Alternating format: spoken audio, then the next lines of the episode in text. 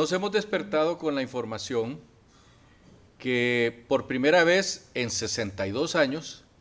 y esto porque no es que nos lo cuentan, sino porque nosotros lo hemos vivido. Estábamos pequeñitos cuando Fidel Castro llegó al poder besando el crucifijo y diciendo que él no era comunista,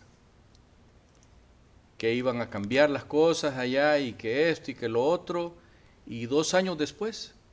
se declaró marxista-leninista. Y durante estos 62 años la dinastía de los Castro ha estado gobernando esa isla con mano de acero, con mano eh, que no le ha importado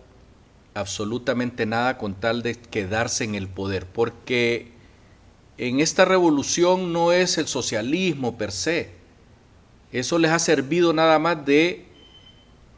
arma para mantener sojuzgado al pueblo cubano por 62 años.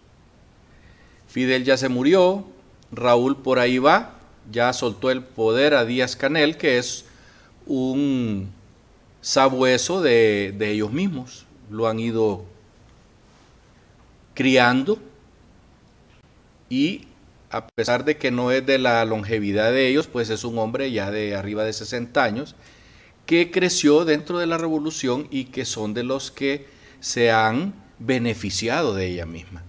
Ya vieron ustedes, finalmente el pueblo cubano, que antes lo que hacía en vez de salir a las calles porque sabía que lo iban a reprimir y que lo iban a toletear y a gasear, agarraban sus bártulos y se iban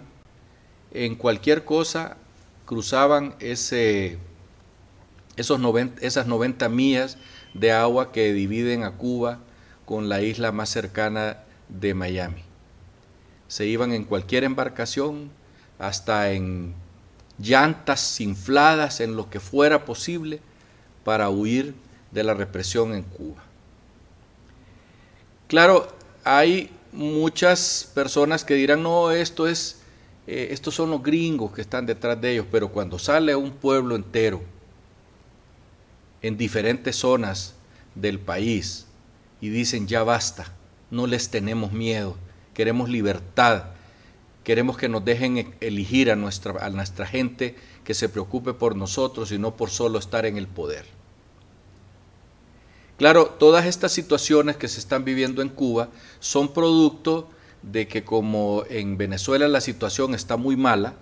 ya no tienen quien les esté dando dinerito para sobrevivir la revolución. Antes de Cuba fueron los rusos.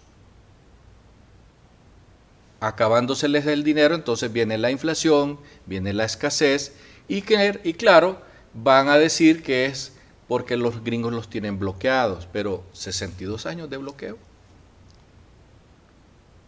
ha servido nada más de excusa, porque todos los países europeos tienen relaciones diplomáticas con Cuba y lo han estado apoyando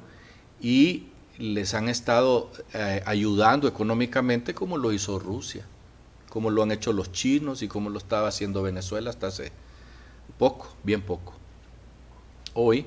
el pueblo se les ha levantado como nunca. Nosotros tenemos nuestras dudas porque ya sabíamos que les iban a, tirar las avispas negras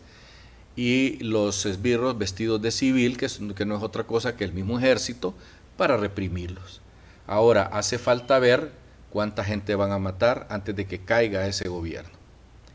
A nosotros en Honduras, a los hondureños que vemos las cosas, no, no de hace 15 años, como los hipotes de ahora, que, que solo saben de reggaetón y de, y de pasarla cheque, y de pasarla bonito, y de conocer qué hacen las Kardashians y qué, hace, eh, qué hacen los reggaetoneros para vivir. No, nosotros hemos vivido 50 años